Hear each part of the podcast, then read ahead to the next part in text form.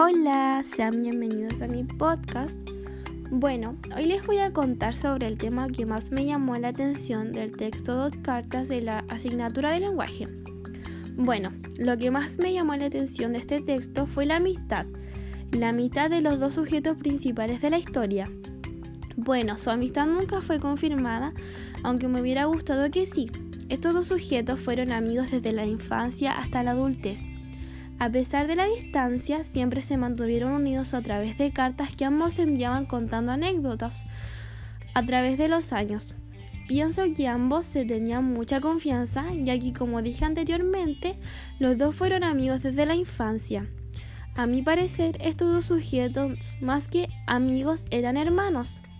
Me gustó mucho el texto, ya que nos da sentido para valorar a las personas que se mantienen unidas junto a nosotros a pesar de los años y todas las adversidades que se presenten durante este.